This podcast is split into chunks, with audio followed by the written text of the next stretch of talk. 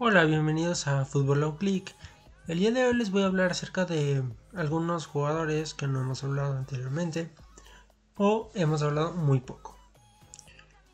Yo les quiero hablar sobre el portugués Joao Félix, que actualmente está en el equipo Atlético de Madrid, la Liga Santander, y fue comprado al Benfica.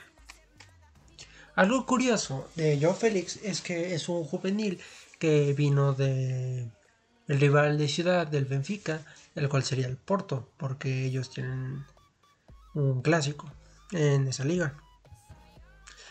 El jugador ha tenido una carrera bastante prometedora, a pesar de que tiene 20 años de edad. Entonces yo creo que puede ser un sustituto muy interesante para la delantera de Portugal en los próximos años, en dado caso de que jugadores de la talla de, por ejemplo, la leyenda Cristiano Ronaldo, se lleguen a retirar, él, cuando lo sustituya, tendrá que hacer algo muy, muy grande, ya que recordemos que Cristiano Ronaldo, aunque no jugó el, la Eurocopa, tiene el título porque jugó algunos partidos, tuvo una lesión, salió del, partido, entonces